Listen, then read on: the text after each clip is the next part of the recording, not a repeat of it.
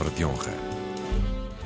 Todos os dias, os números de mortos desfilam nos nossos televisores. Mas o que é exatamente a morte? Como lidamos com ela? Que lugar há para a morte no século XXI? São pistas para o cruzamento de ideias entre Raquel Varela, historiadora, e Joel Neto, escritor. O Palavra de Honra começa agora. Olá, Joel. Olá a todos os ouvintes. Olá, Raquel. Boa tarde. Boa tarde aos ouvintes. Nós hoje vamos falar de um assunto muito sério, sobre o qual eu te queria perguntar se já pensaste. Na morte. Na morte? que já pensei, já pensei uh, muitas vezes. Não digo que pense todos os dias, mas creio que dizer que é um assunto muito sério uh, pode ser um risco porque um dos problemas que a morte implica no, nos tempos de hoje, do meu ponto de vista, é que temos demasiado medo dela, é que a mitificamos demais, a mistificamos demais também. E isso, em vez de nos proteger dela, até porque não podemos proteger-nos dela, o que está a fazer de alguma maneira é com que uh, nós não nos preparemos para lidar com ela, nem a morte dos outros, a morte daqueles que nos são queridos, nem em última análise, a nossa própria morte. Não sentes um pouco isso, Raquel? Bom, eu, eu não, penso que sinto, mas que também faço parte do problema. Hum, fazemos porque de facto, uh, a sociedade passou mais ou menos a ocultar a morte, não é? Uh, a morte é uma coisa que fica muito distante de nós. Nós não vamos as crianças aos funerais, uh, quando há funerais. Tentamos ocultar que ela existe, ou seja, há uma prática comum de falar sem número de mortos quando acontece um acidente, ou falar da mortalidade, ou quando acontece doenças, etc., mas não propriamente da morte. É, não é? A palavra mortalidade é em si mesmo um eufemismo, não é? Exatamente. Quer dizer, nós pouco falamos da morte, o que é que significa morrer, como é que se deve morrer. Creio que, mesmo no debate da eutanásia, falou-se pouco da morte. Falou-se muito de como evitar o sofrimento em casos de doenças terminais ou doenças sem qualquer uh, cura, mas falou-se pouco da morte. Eu lembro-me de uma vez ter um grande amigo meu, muito interessante, uh, que disse esta frase, e nós estávamos num jantar, começámos todos a rir e depois conseguimos de facto ter uma conversa muito gira a partir desta provocação dele. Porque ele disse com um ar muito sério que temos que nos preparar para a morte e que temos que planificar a nossa morte.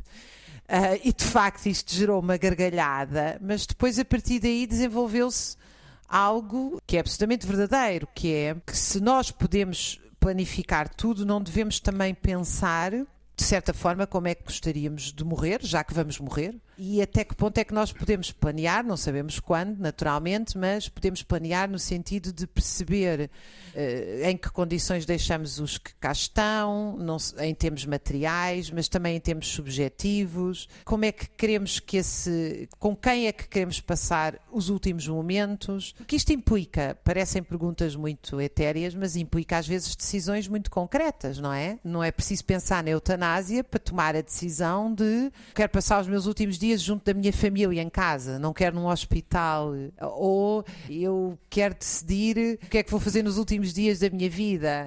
Não é só uma questão de seguro, é uma questão de subjetividade dessa vivência. Não sei se tu pensas nisto também assim. Eu acho que levantas uma série de, de assuntos neste tema, ou de, ou de itens neste assunto que são bastante relevantes. O primeiro tem a ver com, uh, precisamente, a palavra mortalidade que veio substituir a palavra morte e que torna cada morte indiferenciada da, da morte ao lado. É este o problema de termos reduzido a morte a, a números. Morreram 100 pessoas, morreram 2 mil pessoas, e isso acaba por querer dizer nada de alguma maneira. De antes, a morte, antes da pandemia, a morte não estava tão presente, mas se nós precisássemos de escondê-la atrás de números, bastava pesquisarmos, saberíamos que morrem mais ou menos 150 mil pessoas por dia uh, ao redor do mundo. Agora, a morte está mais presente, temos de falar nela todos os dias, ouvimos falar nela todos os dias, e ouvimos falar dela mais uma vez, dela enquanto um conjunto de, de mortes e, portanto, mortalidade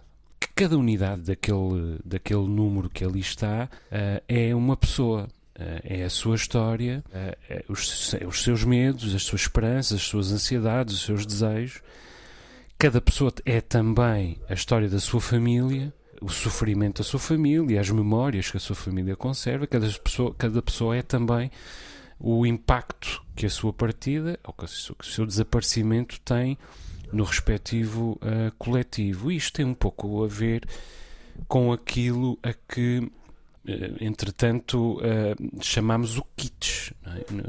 que é um conceito da, da arte, um, mas também da filosofia, evidentemente, e da vida. O, o Milan Kundera diz que, que o kitsch é a negação absoluta da porcaria daquilo que a vida tem de essencialmente inaceitável. E no fundo. Nem sustentável é, vez a ser, não é? Nem, não, não nem sustentável vez a ser. Exatamente.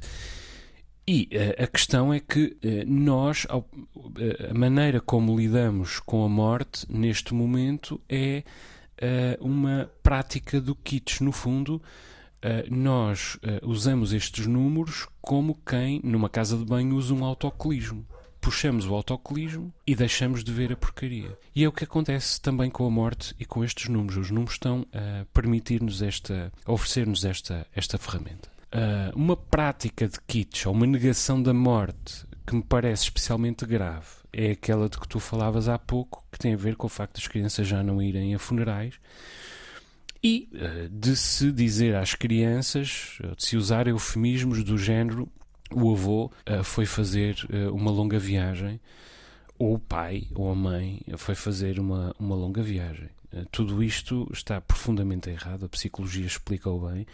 As crianças precisam de compreender a morte e as crianças precisam também de fazer o seu luto e de passar por todas, à sua maneira, por todas aquelas fases do luto, a negação, a raiva, a negociação, a depressão e a aceitação. Isso é verdade para, para os adultos e é verdade também para as crianças. É importante, uh, no que diz respeito à, à, comunicação da morte às crianças, é importante, importante falar com verdade, com honestidade. É importante falar com uma linguagem muito clara, de modo a que a criança uh, compreenda. É importante estar atento à informação que a criança uh, quer uh, conhecer, responder a perguntas. É importante também não esperar uma, uma resposta imediata da parte da criança, uma reação imediata, deixá-la processar. E é importante depois, evidentemente, estar, estarmos atentos aos sinais de depressão ou à necessidade até de esclarecimentos adicionais. Isto é verdade logo a partir dos 3 anos. Até aos 3 anos as crianças não têm capacidade cognitiva para, para decifrar a morte. Mas a partir dos 3 anos, em regra, já conseguem decifrar a morte e é importante que a conheçam com verdade, inclusive dos 5 aos 8 anos, que é aquele intervalo de tempo em que se vive normalmente aquilo a que se chama o pensamento mágico, os anos da, o ano da, da efabulação. Mentir é péssimo, que, uh, usar eufemismos é péssimo porque gera ignorância, uh, gera incompreensão. E gera medo gera medo, gera depois impreparação, gera revolta muitas vezes. E no limite uh, pode gerar trauma e muitas vezes uh, gera trauma. Eu, francamente, quando era criança uh, fui a, a, muitos velórios e a muitos funerais, não havia este, este pânico que agora esta hiperproteção que no fundo é uma desproteção das crianças muitas vezes. E, e, e creio que um, é muito mais saudável, vendo o meu exemplo e vendo o, exemplo de crianças, o meu exemplo e dos, das, das, pessoas da minha idade, e, e, comparando com o exemplo de crianças para quem a morte é um, é um, está profundamente mitificada e mistificada, uh, que nós nos relacionamos mais saudavelmente ou tendemos a relacionar-nos mais saudavelmente com, com, com isso. Eu não sei como é que fizeste com os teus filhos, Raquel. Como Olha, é que tens feito? Eu, eu por acaso uh, até uh, levei-os a um funeral na aldeia, uma aldeia onde nós temos casa e onde vamos com frequência e vive uma parte da família e na altura morreu uma amiga nossa com quem íamos muito andar de bicicleta e eles tinham 5, 6 anos e nós íamos muito com ela andar de bicicleta, ela já tinha uma certa idade, mas morreu repentinamente e eu quis levá-los. E, e, de facto fui a única pessoa que levou e fui, fui um bocadinho criticada. Disseram, ah, mas tu queres os meninos? Eu disse, eu acho que os meninos têm que perceber que chamava-se Alzira, a Alzira morreu e que isto é um ritual de despedida dela. Ou seja, a ideia do funeral não é uma coisa, é uma coisa que nos provoca muito sofrimento, mas, mas o funeral não foi inventado, creio eu, para nos provocar sofrimento, mas justamente o contrário. O funeral é um ritual de reunião dos que cá ficam por duas razões fundamentais. Um, a memória dos que foram o respeito e a memória dos que foram. Dois, os que cá ficam apoiarem-se uns aos outros. Portanto, nós vamos, abraçamos, que foi o que eu fiz com eles, a, a família, e dizer a pessoa foi, morreu, mas nós estamos cá. E, portanto, é um ritual de eh, solidariedade, é um ritual de cooperação. Uh, e durante muito tempo eu até o via como um ritual religioso enfadonho, e, e, hoje tenho a certeza que a Igreja ritualizou uma necessidade absoluta nossa de solidariedade, que é abraçar quem cá fica. Mas tem um outro lado muito importante, que é. Uh, e que eu tenho pensado muito nisto ultimamente, porque agora optou-se muito pela cremação. E nós, uh, parece que os, os, elefantes também têm uma forma de homenagear os seus mortos, mas enfim, nós temos distinguimos-nos dos animais por muitos fatores e muito importantes de desenvolvimento, entre eles esta nossa ritualização da morte e a memória dos, dos que foram. E eu tenho-me preocupado muito com esta questão da cremação, porque a revolta da Maria da Fonte não foi feita só contra a obrigação de enterrar, em 1849, a obrigação 46, agora já não lembro de, de cor, de enterrar os mortos. Os mortos, eram, havia uma tradição de enterrar os mortos, enterrar os mortos na igreja e há uma lei que os obriga a enterrar num cemitério e obviamente o problema não era só enterrar os mortos, é que vinham impostos uh, associados a esse e a outras dimensões. E isso vai levar a uma revolta popular muito importante que o Zeca imortalizou. Mas uma das coisas que nós fazemos hoje em dia com a cremação é acabar com os cemitérios. E curiosamente, eu cada vez mais acho que a ideia de um cemitério público é uma ideia muito importante, porque o cemitério público é uma homenagem aos que morreram e, portanto, uma permanente lembrança dos que já cá estiveram, do que, que fizeram tanto por nós e que somos nós. Uh, e, portanto, eu não sei se esta questão. Uh, uh, eu, eu também vejo isto à memória, devo-te dizer, para eu introduzir aqui o meu clássico tema da análise de classe, onde eu tenho sempre os olhos postos, porque eu estava a visitar. Uh, o cemitério de Père Lachaise em Paris e fomos visitar o monumento aos uh, comunares, aos, uh, aos homens e mulheres da comuna que lutaram a defender a comuna de Paris em 1871. E quando entramos, uma amiga minha que estava, fez esta, disse esta frase brutal. Nós entramos em, eh, por uma porta que tinha jazigos impressionantes, de famílias muito ricas, e ela disse esta frase: Há várias pessoas no mundo, talvez a maioria, nunca tiveram uma casa com a riqueza que estes têm a campa. Uh, e eu achei isto muito impressionante para nós pensarmos que uh, o ritual da morte é sempre um ritual de vida do ponto de vista da lembrança, ou deve ser também um ritual de vida. Bom, eu, eu acho que a morte é, no fundo, a grande razão da vida, ou a grande explicação para o nosso modo de vida. Isto é, se não houvesse morte, desde logo não havia arte, porque a arte, uh, aliás, tal como a religião, também não haveria religião tal como a religião tem, um, fundamentalmente, uh, o fito último de nos ajudar a lidar com a morte, com a, com a finitude da vida, com o grande paradoxo de estar vivo, que é um dia vamos estar mortos. Portanto, a vida é finita, essa transitoriedade é um, é um grande paradoxo. Mas, mesmo do ponto de vista prático, se não houvesse morte, nós não nos levantávamos da cama de manhã. Eh, o tempo era infinito e, portanto, nós deixaríamos uh, para amanhã aquilo que poderíamos um, ehm, fazer hoje e acabaríamos provavelmente por nunca fazê-lo.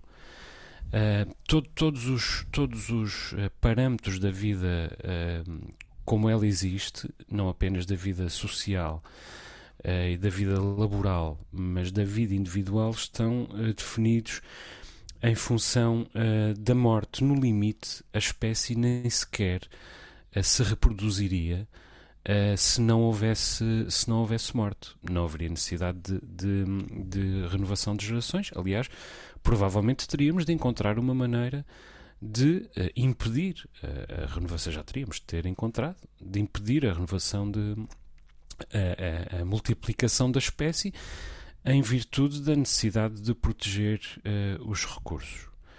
Portanto, na verdade, podemos, de muitos pontos de vista, saudar a existência da morte.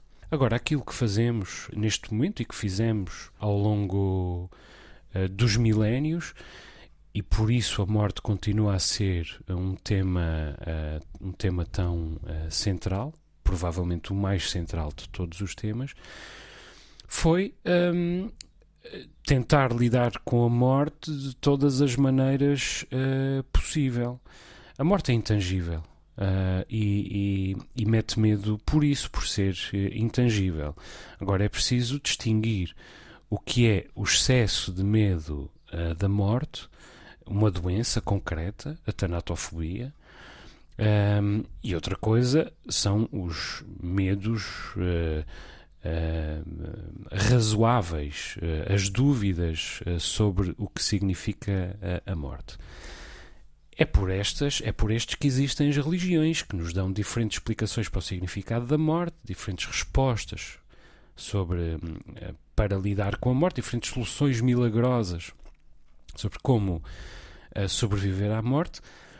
Mas, entretanto, uh, ocorreu a grande proclamação de Nietzsche, o célebre Deus está morto, que, que vem no Assim Falou Zaratustra, mas já, aliás, já tinha sido usada na, na, Gaia, na Gaia Ciência e, e, e, é um conceito que, que, na verdade, Nietzsche vai buscar a Hegel, tem a ver um pouco com a, a, a resposta ao triunfo da racionalidade sobre a revelação sagrada que resulta do, do, do iluminismo, que resulta e que é, que é o fulcro do, do iluminismo.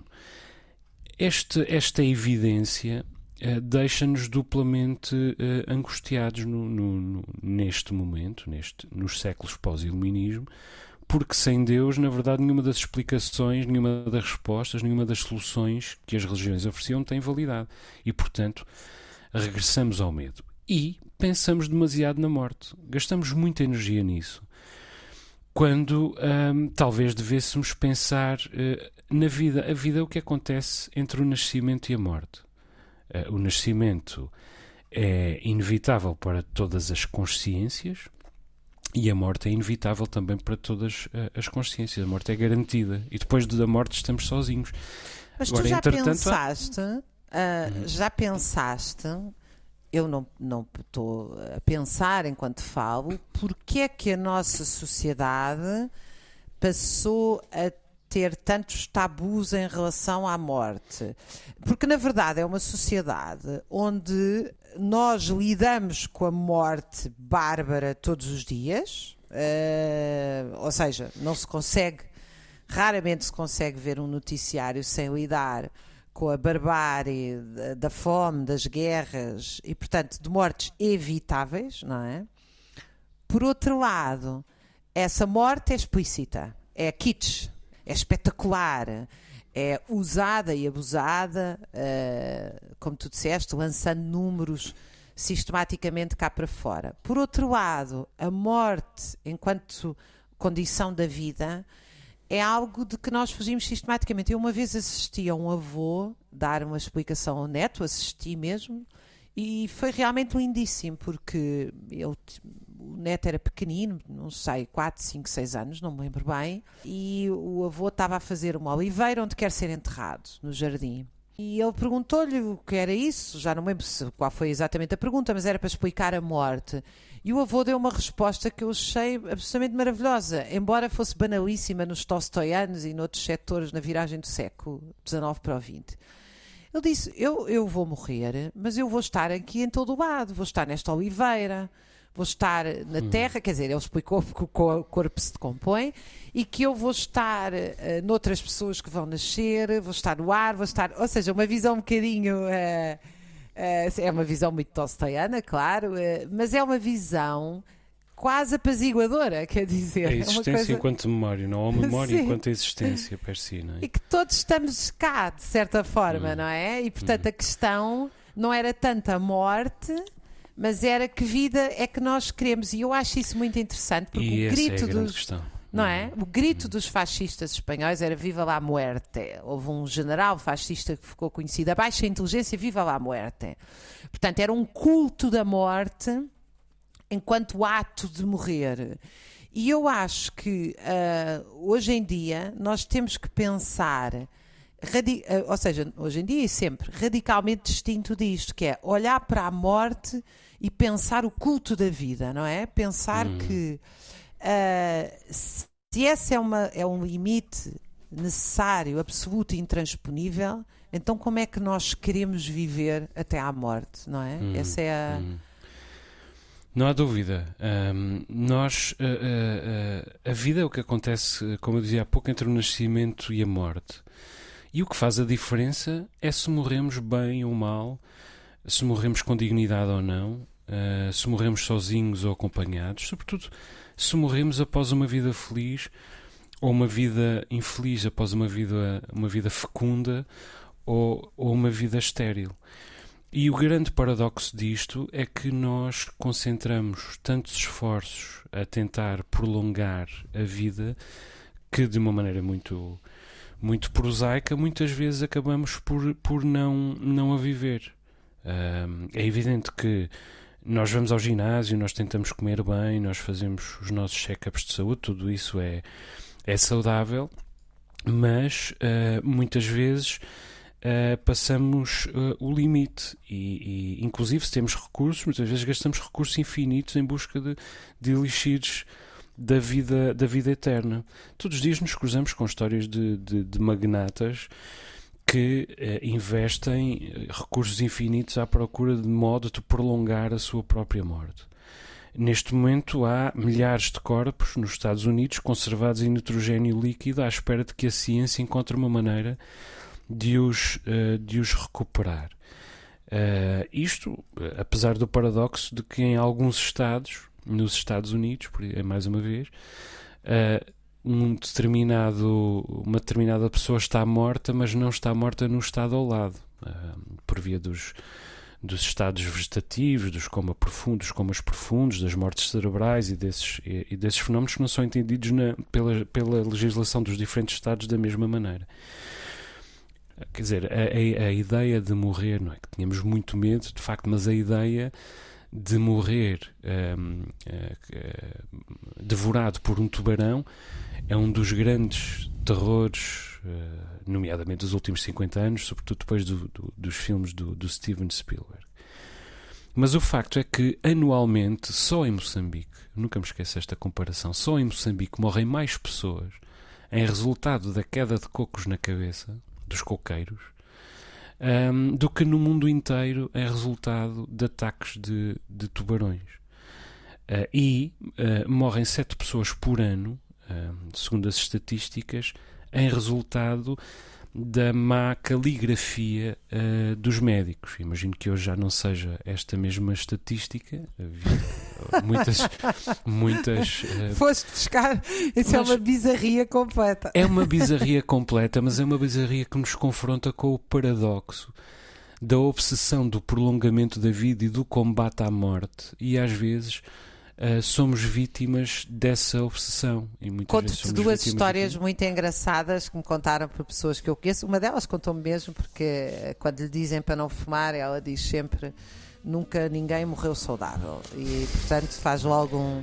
E é verdade, porque ninguém morre de velhice, toda a gente morre de doenças associadas Exato. à velhice. Um statement sobre uh, a minha vida tem limites de risco e alguns eu quero assumir é, é, a resposta que essa pessoa dá. Uh, e a outra é de uma, uh, uma amiga e uma pessoa até com um peso muito importante na televisão pública portuguesa que contava que a mãe tem mais de 90 anos e estava a ler a bula do medicamento e a bula dizia que pode dar morte súbita e ela comentou: Ai, morte súbita, ainda bem, o que eu não queria era uma morte lenta.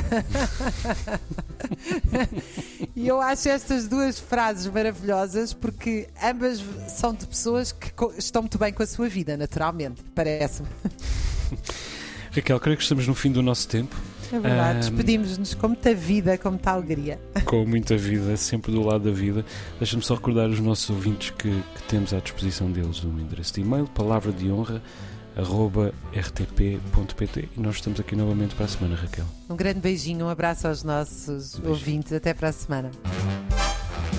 Raquel Varela e Joel Neto voltam a encontrar-se na próxima semana.